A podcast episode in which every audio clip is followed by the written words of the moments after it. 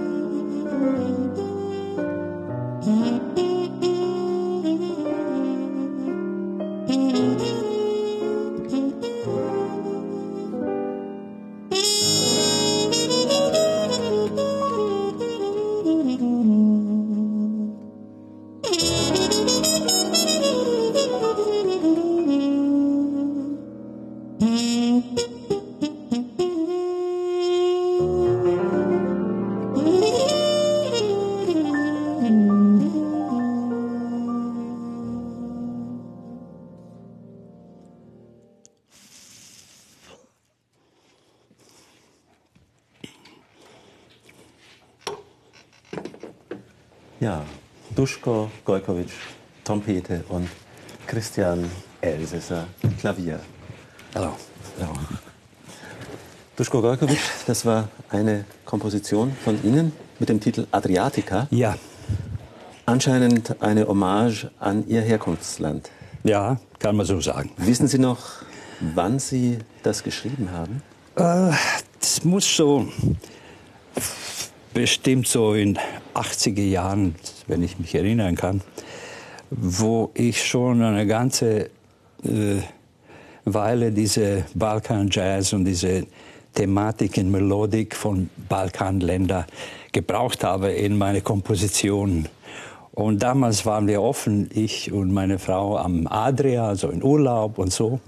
Und dann ist mir eingefallen, habe ich so gehört, diese dalmatinische Lieder auch. Und da dachte ich, ich werde ein Stück widmen, den dalmatinischen Adria-Küste. Sie sind 1931 in einem Ort namens Jajce in Bosnien geboren. Ja, zufällig. Wie, zufällig, ja. das heißt? Meine Eltern, äh, mein Vater war mit den äh, damals Königreich, Königreich Jugoslawien war damals äh, dienstlich, hatte was zu tun gehabt und wir vier Kinder waren geboren, jeder in eine andere Republik und eine andere Stadt und so. Und damals war er in Bosnien, in Jajce, da bin ich geboren. Ich glaube, nach sechs, sieben Monaten sind umgezogen, bin ich nie mehr zurückgegangen. ich bin in Belgrad in aufgewachsen. In Belgrad. Bin eigentlich in Belgrad aufgewachsen, ja. Und seit mittlerweile wahrscheinlich 60 Jahren sind Sie Musiker oder machen Sie Musik? Ja, also ich habe angefangen eigentlich für Trompete spät. So 15, 16 war ich. Und jetzt mit äh, 78 da kann sich ausrechnen, ungefähr über 60 Jahre spiele ich Trompete. Und war es schon immer die Trompete? Wie, wie kam es zu diesem Instrument? Hat ja, eigentlich vorher in der Schule, im Gymnasium. Wir haben so Schulbands gehabt, wo wir, was weiß ich, Tanz am Wochenende gespielt haben. Ich habe Gitarre gespielt mhm. und dann Klavier und so als Amateur. Ne? Und erst, wo ich Trompete bekommen habe, habe ich gesagt, das will ich spielen, das ist mein Instrument. Und dann habe ich ab 16 Jahren wirklich gleich in der Musikschule und dann Trompete gespielt. Kornett, Trompete und später Flügelhorn auch. Gab es da irgendein Schlüsselerlebnis? Bitte? Gab es da so ein Schlüsselerlebnis, irgendetwas, was Sie gehört haben und wo Sie gesagt haben, dieses Instrument muss ich auch spielen?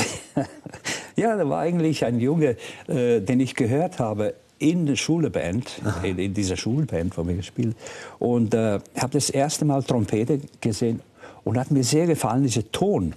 Und gleichzeitig war dieser Hollywood-Film mit Harry James, äh, äh, wie heißt das, äh, äh was mit Esther Williams, äh, dieser Ball am, am, im, im Wasser oder so. Ja, gut, weiß nicht.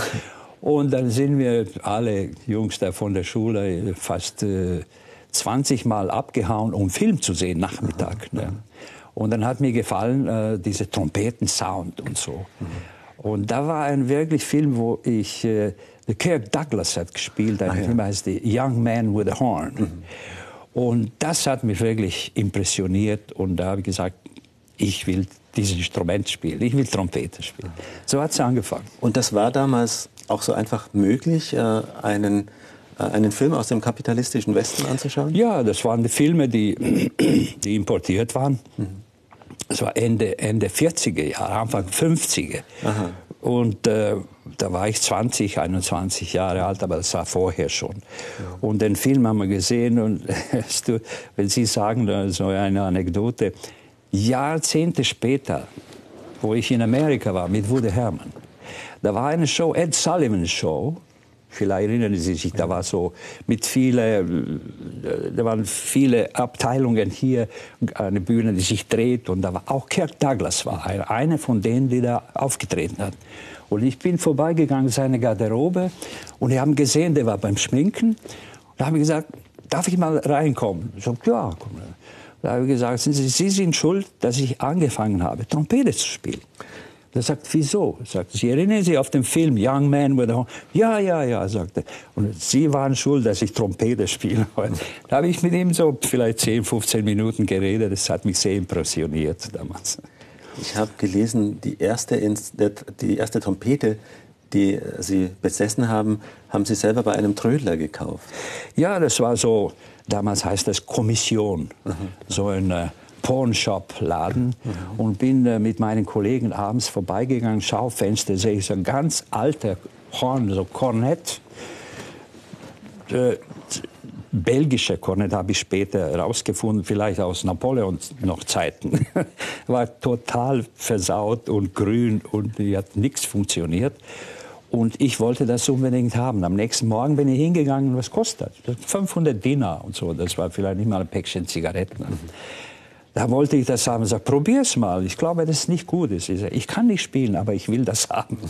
Da habe ich den Kornett gekauft. Ne? Da habe ich angefangen damit.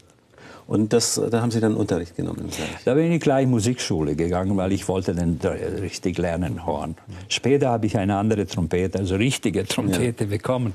Mein Bruder aus Australien hat mir eine geschickt. Äh, der hat damals emigriert nach Australien. Aber die ersten so halbes Jahr oder Jahr habe ich auf den kaputten Ding ge ge geübt und äh, bis es auseinandergefallen ist. Wann haben Sie denn zum ersten Mal Jazz gehört? Das war um die, die Zeiten, wo wir eben in der Schule waren. Äh, es war so 7, 48, 49. Mhm. Da war ich 18, 19, 20 und so. Und äh, haben wir Voice of America gehört und dann haben wir äh, äh, Platten von amerikanischen Konsulat, von der äh, Library bekommen, um zu hören und wieder zurückgeben und so. Das waren diese große Plastikschallplatten. Mhm. Und äh, da haben die auch, äh, aber Willis Conover hat äh, jeden Abend, glaube ich, um Mitternacht, hat er eine Stunde Jazz gehabt. Und das haben alle gehört, weil gab es keine Platten, keine Noten. Und dann haben wir eben da richtig das, Jazz gehört. Das war auch ohne weiteres möglich? Oh, Radio kann er natürlich äh, nicht verbieten. Mhm. Du, viel später, wissen Sie, hier in äh, Bayern hat das Jazzinstitut eine Biografie geschrieben. Mhm. Und dann, äh, Mann, der das geschrieben hat, hat bei Interview mal gefragt, äh, wie war das damals in kommunistischer Regierung und dann Jazz spielen? Das war, das war fast verboten. Es war so sehr schwer zu sagen, ich spiele Jazz. Das gab es nicht. Ne? Kapitalistische Musik, ja. nein. Und das, was war für Sie, also Jazz? Für mich war das Freiheit. Ne? Mhm. Gedanken sind frei. Der, der, Kommissar kann mir nicht sagen, wie ich improvisiere, wie ich ein Blues spiele. Das, das mache ich. Und das ist das Einzige, wo ich mich gefühlt habe, dass es frei ist. Und da äh, haben wir das genannt, also Jazz ist Freiheit. Ja. Ungefähr ist in einem Satz kann man das sagen. Und das war immer so möglich, obwohl Sie ja sagen, es war verboten. Aber haben Sie mal also Schwierigkeiten gekriegt? Ein paar Jahre war es schwer äh, mit dem Jazz. Mhm. Natürlich war nur Folkmusik und äh, Partisanenlieder ja. und, und, Moskau und so. Ne? Dann haben die sich später, Tito und Stalin, also verkracht. Auf einmal war erlaubt, Jazz zu spielen. Auf einmal war das hip. Da dürften die mehr also mit Jazzband machen und Studenten auch. Und im Funkhaus haben die Jazzbands gehabt. Und ich habe Glück gehabt und also als ganz jung, so 20, 21, in eine Radio Big Band reinzukommen. Das war für mich ein großes Erlebnis. Ne? Und das war während des Studiums oder während, während Ja, es war gerade nach der Abitur. Ja. Und Sie sagten gerade diesen schönen Satz: Jazz ist Freiheit.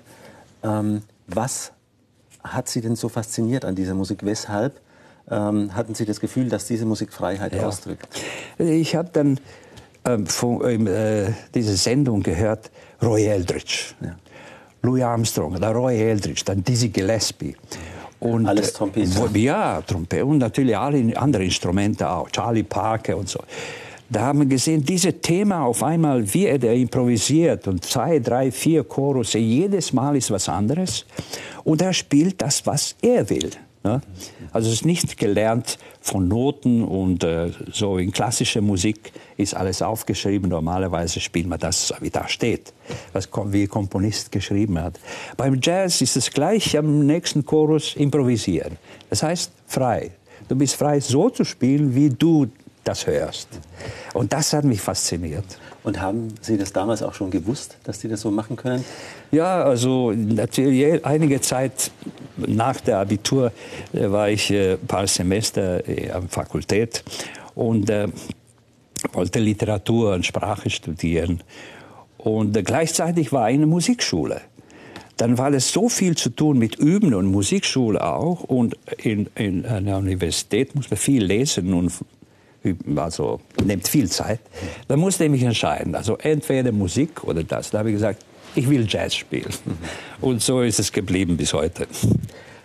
Ich wollte vorhin darauf hinaus, war das für Sie, als Sie ganz jung Jazz gehört haben, auch schon spürbar, dass das eine Musik ist, äh, wo jemand sich ganz frei ausdrücken kann?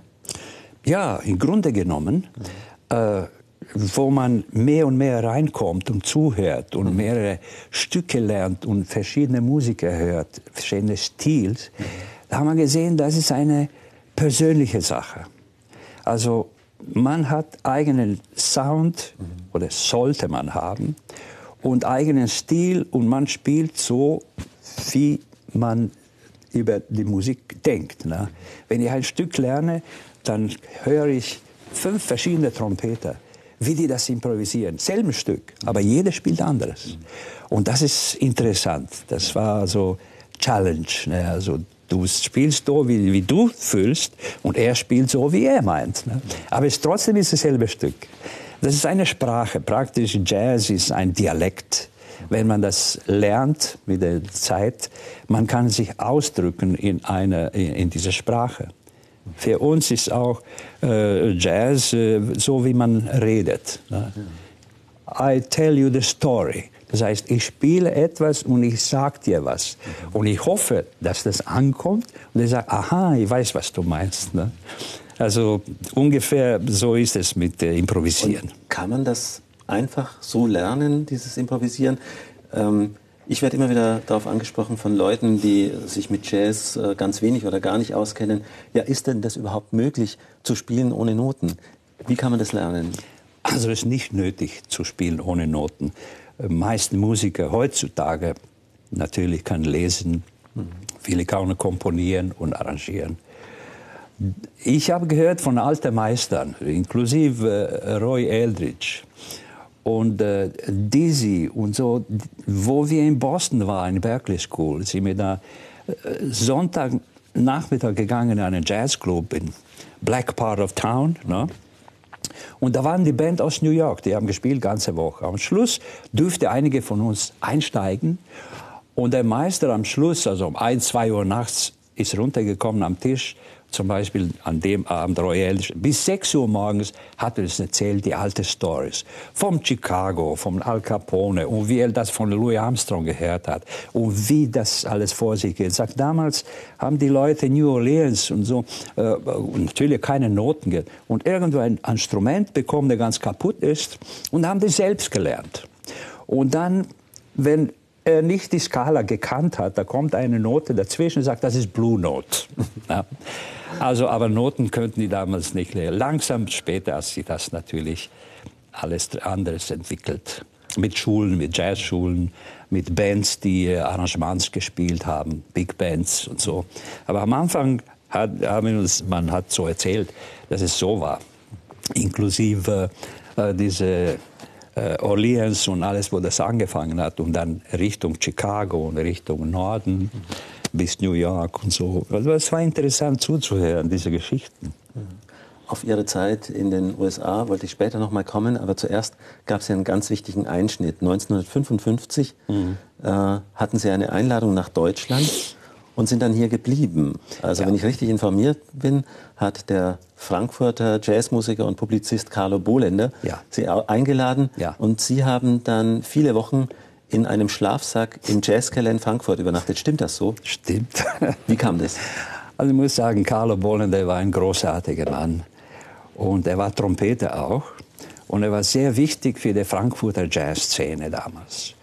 Und ich glaube, ein Jahr vorher, 54, kam er mit einer Gruppe aus Frankfurt, so deutsche Allstars, nach Belgrad und haben ein Konzert gespielt und wir haben später Jam Session mit denen. Da war Jutta Hip und, und uh, Carlo und Joki Freund und so, die, die Clique von damals. Und dann haben wir mit denen gespielt. Im Übrigen ist auch Branko Pejakovic, der Bassist, der heute hier lebt, war dabei. Und er sagte Carlo und Jutta, ja, wann kommst, du sollst eigentlich rüberkommen nach Westen und wir glauben, du hast Talent und du sollst. Sag, das ist sehr schwer. Dann gibt es keinen Pass und Visum. Und es war unheimlich schwer, damals rauszukommen. Man musste jemanden haben, der eine, einen Garantiebrief schreibt, eine Einladung, dass man dann Konsulat geht, äh, Visum kriegt und dann kannst du eventuell, die lassen die da rein, dann, dann äh, raus. Und ich bin so auf zwei Wochen Visum bekommen. Und nach zehn Jahren bin ich nicht mehr zurückgegangen. Mhm. Bin gleich in Frankfurt geblieben. Mhm. Und auch äh, der Carlo Bohländer hat damals keine Schwierigkeiten gekriegt, oder? Nein, nein. Ich bin mit ihm dann zur Behörde gegangen und die haben dann gesagt, okay, der übernimmt Verantwortung. Und er hat damals in äh, total äh, kaputten Frankfurt nach Bombardierung äh, irgendein äh, Lokal gekauft, das heißt eine Ruine, und hat gesagt, er will einen Jazzclub machen. Mhm. Storyville, glaube ich. Und äh, weil ich kein Geld hatte für Hotel oder Miete oder irgendwas, und da hat er gesagt, du kannst hier schlafen. da war eine Matratze ohne Matratze, nur diese äh, äh, mit Zipper, diese Schlafsack, Schlafsack Marine, der Schlafsack. Marine, was die Marines da hat. Und um 6, 7 Uhr morgens kommt die Meister, haben die angefangen zu kloppen. Keine Türe, keine Fenster. Und äh, haben gesagt, so jetzt ist äh, Zeit aufzustehen und zu üben. Die machen einen Time, machen einen Beat und dann kann ich da drauf üben. Und ich habe ein paar Monate habe ich so gelebt. Später natürlich hat sich das geändert. Wir haben so einen Job bekommen, die amerikanischen Clubs, diese amerikanische NCO in der Nähe von Frankfurt. Und viele Jazzmusiker haben da gespielt, sagen wir von acht, neun bis elf und, und dann zurück nach Frankfurt im Jazzkeller und Jam Session bis 4 Uhr morgens. Mhm. Aber da hatten Sie dann gerade in dieser ersten Zeit, wenn morgens die Handwerker gekommen sind, sehr kurze Nächte, wenn es bis spät in die Nacht geht mit Spielen ja. und man morgens um sechs oder sieben wieder Na geweckt ja. wird. C'est la vie. ähm, da wurden wir jung noch, es ging noch. Ginge das jetzt noch? Ja, also Musik äh, macht uns kein Problem. Aber wenn es Session ist bis zwei, drei Uhr nachts, das ist kein Problem. Was die Musiker äh, äh mitmachen müssen, sind Reisen, Instrumenten schleppen, äh, Auto in Zug und was weiß ich, stundenlang, bis man da ankommt und anschließend einpacken und wieder zurückfahren. Das ist Problem. Aber Musik selbst, das ist überhaupt kein Problem. Das heißt, Sie spielen auch jetzt noch, wenn es sein muss, bis nachts um zwei, drei. Ja, ja, das stört mich. Das hält mich äh, jung praktisch. Es ist ja, viele Trompeter haben ja ab einem gewissen Alter große Ansatzprobleme und können nicht mehr richtig spielen. Ja. Wir haben ja gerade gehört, dass Sie da überhaupt keine Schwierigkeiten haben. Wie machen Sie das?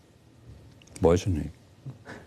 Aber Sie, ja, wie viel? Wie viel üben, üben Sie jeden Tag? Also ich, ich habe mich so angewöhnt, schon damals, als wo ich am Anfang war. Äh, jeden Tag ein paar Stunden üben. Egal, ob man jetzt abends spielt, Konzert oder nicht oder so. Außer wenn man unterwegs ist und Auto und so. Aber wenn ich zu Hause bin oder tagsüber ein paar Stunden Zeit habe, ich übe so mindestens zwei Stunden. Und das ist so ein System, da habe ich mich angewöhnt. Und äh, danach fühle ich mich besser. Ich sage, okay, jetzt kann man ein Bier trinken, jetzt gehen wir irgendwo hin. Aber vorher üben, das hält den Ansatz und auch, der, das ist nicht nur physisch, sondern auch mentally, wie man sagt. Da hält dich äh, ab, weil du denkst immer auf Improvisieren, neues Stück, was Neues lernen. Wie mache ich das ne, und so. Es gibt viel zu tun immer. Es ist nicht langweilig, bestimmt. Also kann man dann auch sagen, dass diese Tätigkeit, diese ständige Übung äh, quasi auch jung hält oder zumindest ja. fit hält. Ja, ja. Ich habe einen Kollegen, der hat mir erzählt, fällt mir ein, äh, morgens steht er auf äh, um sechs und macht das Fenster auf im Sommer und übt Trompete. Und nach ein paar Jahren sagte sein Nachbar, sag mal, wie lange spielst du schon? Er sagt, 30 Jahre. Hast du es noch nicht gelernt? Musst du immer wieder üben.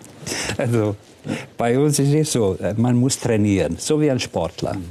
Sonst, äh, wenn man sagt, äh, kannst du heute Abend Aufnahme machen, ein Konzert, zufällig, sagt, ich war drei Wochen in Urlaub. Forget it. Also, man muss immer bereit sein, äh, ähm, zu spielen. Die Trompete ist in jedem Urlaub dabei. Ja, also ich ja, ich nehme immer ein Instrument mit. Jetzt waren wir vorhin bei der Zeit in Frankfurt, danach mhm. gingen Sie nach Köln. Ja. Weil es da eine ganz berühmte Big Band gab. Hm. Dazwischen noch ah. war München. Damals schon? Ja, also ich war in Frankfurt so ein Jahr und etwas länger. Dann kam ich an, äh, Anruf von unserem Freund Max Kräger. Mhm. Und der Kräger hat einen Trompeter gebraucht. Da bin ich nach München und äh, Audition gemacht, also ne, haben was vorgespielt, gut.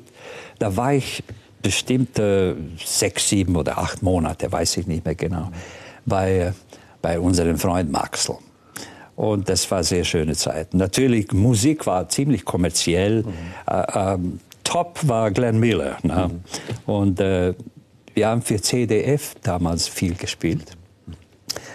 Und äh, Max war sehr bekannt, und, aber die Kollegen waren nett und es war lustig, bis ich eines Tages gesagt habe, ich habe mal in einem Laden eine Platte gehört mit Charlie Parker, Nachmittag, während der, äh, wir Zeiten hätten bis, bis Konzert. Da habe ich gesagt, eigentlich will ich das spielen, was mache ich ja hier? Ne?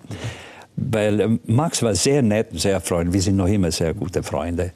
Nur, ich habe gesagt, jetzt will ich andere Musik spielen. Ich will eigentlich das spielen, was, was mir passt.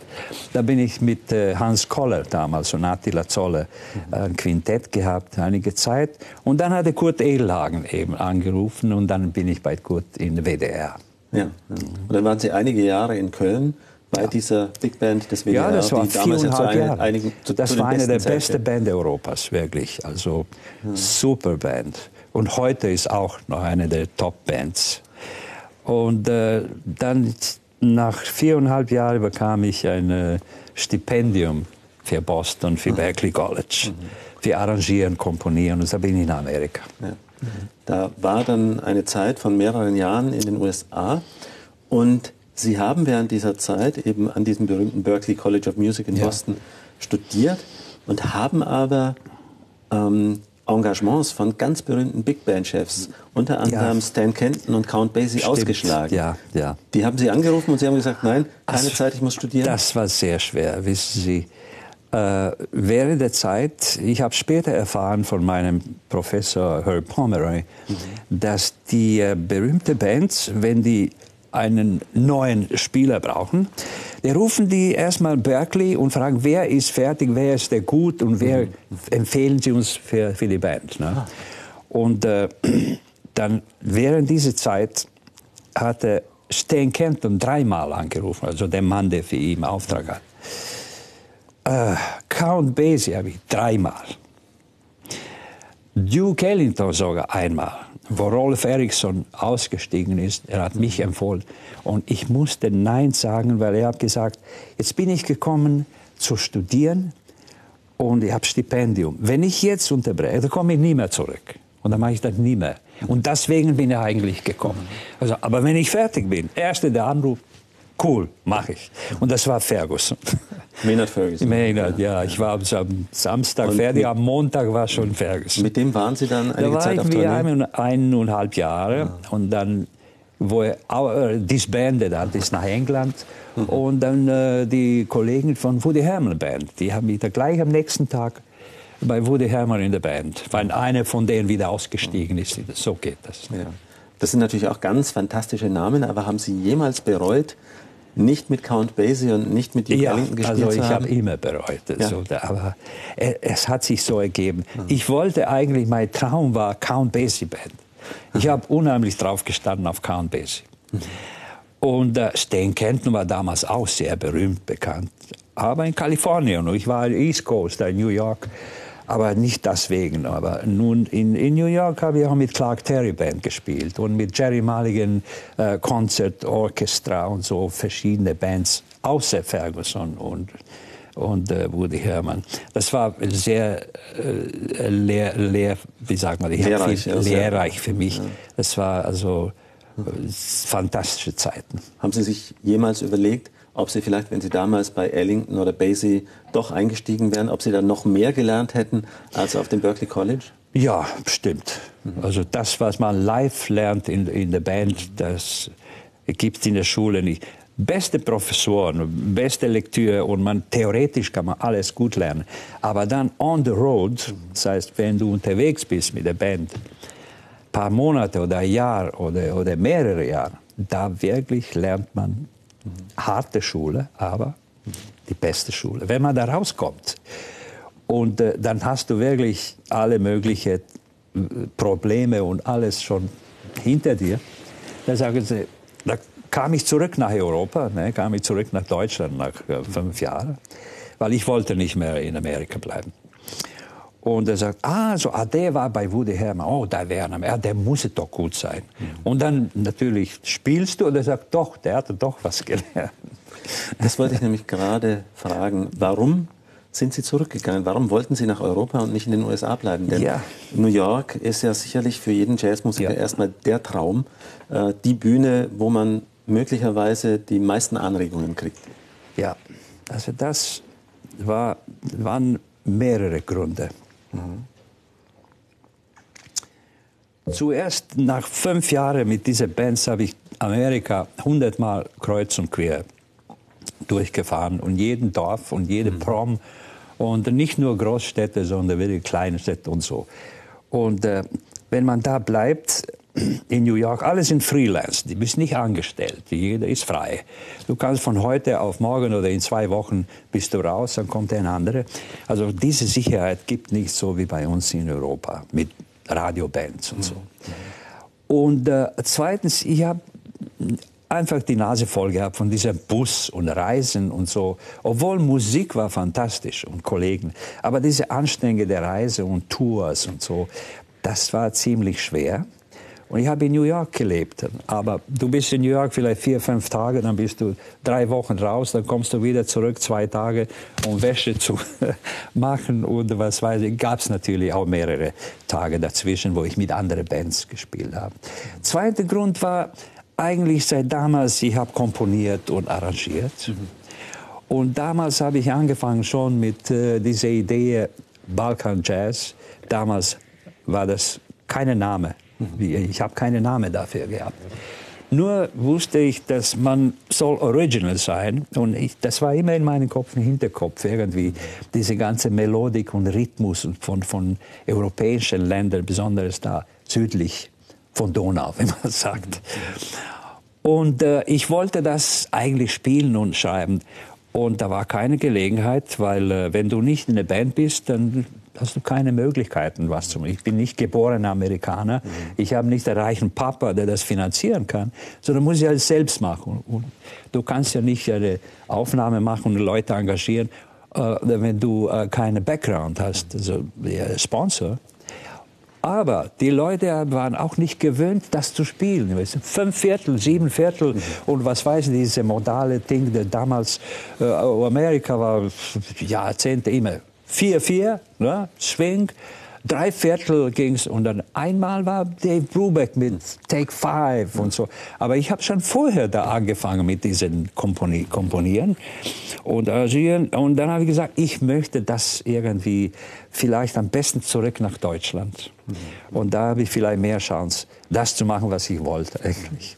Das heißt, zum einen hatten Sie dann in Deutschland mehr Zeit zum Komponieren. Ja, und Möglichkeiten. Und zum anderen die Möglichkeit, meinetwegen durch Rundfunkanstalten ja. Aufnahmen und zu machen. Auch die Musiker waren sehr gut. Also in der Zwischenzeit waren die europäischen Musiker ein Level mit Amerikanern, waren nicht, äh, nicht sehr viele Unterschiede. Aber Sie hatten auch das Reisen erwähnt, dass Sie die Nase voll davon hatten, so viel zu reisen. Aber ist es nicht, gehört es nicht zum Jazzmusikerleben? Ja. Müssen Sie nicht in Europa auch ständig auf Achse sein? Ja, stimmt. Nur damals äh, amerikanische Roadbands. Du bist jeden Tag fast mhm. im Bus, manchmal Zug oder Flug, wenn es länger. Aber das geht Monate und Jahre lang. Und eines Tages sagt da habe ich angefangen, graue Haare zu bekommen, schon vor vielen Jahren, weil das ist anstrengend. So in, irgendwo mitten im Sommer in Arizona oder Texas, 700 Meilen irgendwo zum nächsten Stadtkonzert, äh, in der Hitze im Bus sitzen und dann halten wir irgendwo in Howard Johnson, wo man äh, Eiscreme kaufen kann. Und das ist ein Motel, wo die Leute sitzen da im Swimmingpool, haben den Gin Tonic, schön schwimmen. Da habe ich den Sal Nistico gesagt, der neben mir saß. Sal, guck mal, wieso können die das und wir nicht? Wir gehen zurück nach Europa. Er ist zurück, zusammen mit mir also ausgestiegen vom Woody Herman Band. Wir sind dann nach der letzten Tournee in Europa geblieben. Habe ich Quintett mit ihm gehabt. Mhm. Und 1968 haben Sie sich in München niedergelassen. War das direkt ja. nach dieser Zeit in den ja, USA? Ich bin zurück nach Köln erstmal, weil meine Familie hat da gelebt und so. Ihre Frau haben Sie auch in Köln kennengelernt? Habe ich kennengelernt. Schon vorher oder, oder da in diesen 60er Jahren? Äh, wo ich dann ist, zurückkam. Mhm. Das war 65, 66. Und da war ich nochmal bei Edelhagen einige Zeit. Mhm. Und äh, da sind wir, wenn wir irgendwo verreist haben, haben wir immer bei ihrem Reisebüro haben Tickets gekauft. Da habe ich meine Frau da kennengelernt. Weil sie hat dann eine ganze Band versorgt mit, äh, mit Tickets und Reise, Flugtickets und so weiter, haben sie kennengelernt. Ja, da, und dann da bin zeigt ich später sich, dass das viele Reisen ja Vorteile hat. Da kann man interessante Leute kennenlernen. ja. Und äh, etwas später bin ich doch nach München umgezogen. Und seit damals bin ich hier geblieben. Das ist äh, über 40 Jahre. Sie haben sogar 40. mal gesagt in einem Interview, dass München eigentlich Ihre erste Heimat ist, mhm. also gar nicht die zweite Heimat. Wieso fühlen Sie sich München so ja, verbunden? Sie, ich lebe länger in Deutschland als äh, da unten in Belgrad, wo mhm. ich aufgewachsen bin. Ich bin mit 24 da abgehauen und jetzt bin ich 7, äh, 78. Mhm. Und außer diese fünfeinhalb Jahre in Amerika war ich immer in Deutschland stationiert stationiert ist. Stationiert. Wie ein bayerischer Staatsbürger. Ja, ja. ja und ist, ähm, ist da München ein Ort, der Ihnen einfach besonders gefällt oder war das dann letzten Endes Zufall? Es war so, äh, äh vorher war Jazzzentrum sagen wir, Frankfurt und dann Berlin, Hamburg, natürlich Skandinavien und so weiter. Nach einiger Zeit, wo ich kam, äh, war in München schon immer swingende Stadt. Also Swing und Bebop war hier mehr als, sagen wir mal, in Frankfurt, wo Free Jazz war mhm. und so weiter. Da sind die Musiker langsam hier sich konzentriert in München. Mhm.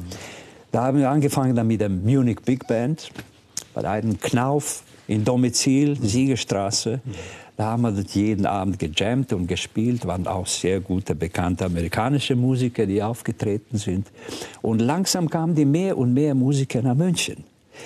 Und äh, so könnte man mehrere Bands zusammenstellen. Man konnte Combo spielen, Big Band. Da waren viele Aufnahmen in Studios. Damals hatte man was zu tun. Ne? So hat sich das entwickelt. Und meine Frau hat einen guten Job hier bekommen am Flughafen. Und gesagt, jetzt bleiben wir hier. Einige Zeit haben wir belegt, soll ich zurück nach Amerika oder soll ich nach Holland, weil ich habe da unterrichtet ein paar Jahre in Rotterdam. Die Holländer haben gesagt, soll umziehen und da bleiben. Da haben gesagt, nein, wir bleiben jetzt in München. Außerdem ist ja die Nähe zur ursprünglichen Heimat ja, es ist etwas näher. Haben Sie denn da noch Verbindungen? Äh, ja, äh, natürlich alle Schulfreunde von früher und ein Teil von, äh, von äh, Verwandten, von Familie und so. Ab und zu mal fliege ich runter und besuche die Leute. Und wir haben Konzerte und Festival. Die haben natürlich auch Jazz Activity ja. in, in Serbien. Und Sehr in den, viel in letzter In den Zeit. Jahren äh, des, des, des Krieges sind Sie da auch runtergekommen oder haben Sie es da Nee, wir waren hier. Ja. Nein. Damals, äh, während dieser ganzen Katastrophe, Gott sei Dank waren wir hier, nicht da unten. Ja. Es gibt noch ein Land, äh, das quasi Duschko Gojkovic verrückt ist, das ist Japan. Da haben Sie ganz viele Fans und Sie waren ja. öfter mal dort, äh, um Konzerte zu geben. Ja, ich muss sagen, ich war überrascht selbst. Das erste Mal, wo mich Matthias Winkelmann von Angel Records da vermittelt hat, weil die Japaner nach der Aufnahme und den Platten äh, haben nach mir gefragt. Da war ich das erste Mal da und habe gesagt, super, einmal Japan und zurück, was zu erleben. Elfmal war ich da hintereinander, elf Jahre. Immer wieder haben die zurückgeholt, also ein paar Wochen Tournee und habe auch viele CDs da gemacht, die man hier nicht kriegen kann. Das ist ja nur für Japan in Amerika. Und haben Sie da in größeren Hallen gespielt oder in Clubs? In Clubs und Festivals, in großen Hallen. Also ich war so überrascht, dass das japanische Publikum so Jazz begeistert ist. Und die kennen sich aus, weil die haben ein Angebot. Die letzten 50 Jahre ganz in New York, Amerika ist jeden Tag da, ne? alle Musiker. Und die haben schon alles gehört.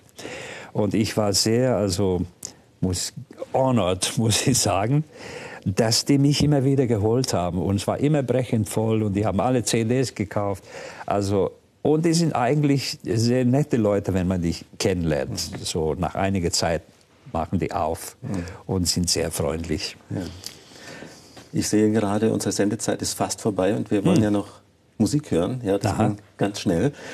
Ähm, zusammen mit dem Pianisten Christian Elsässer werden Sie uns jetzt noch ein Stück spielen. Wie heißt denn das Stück? Ist es wieder eine Komposition von Ihnen? Ja, das heißt äh, Medium Rare.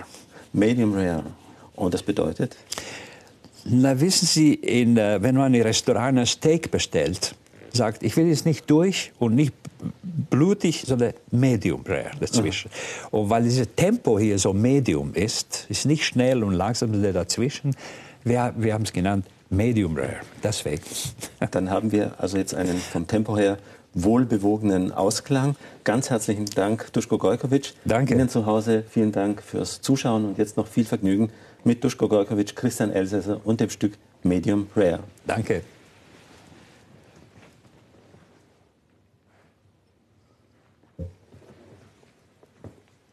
So.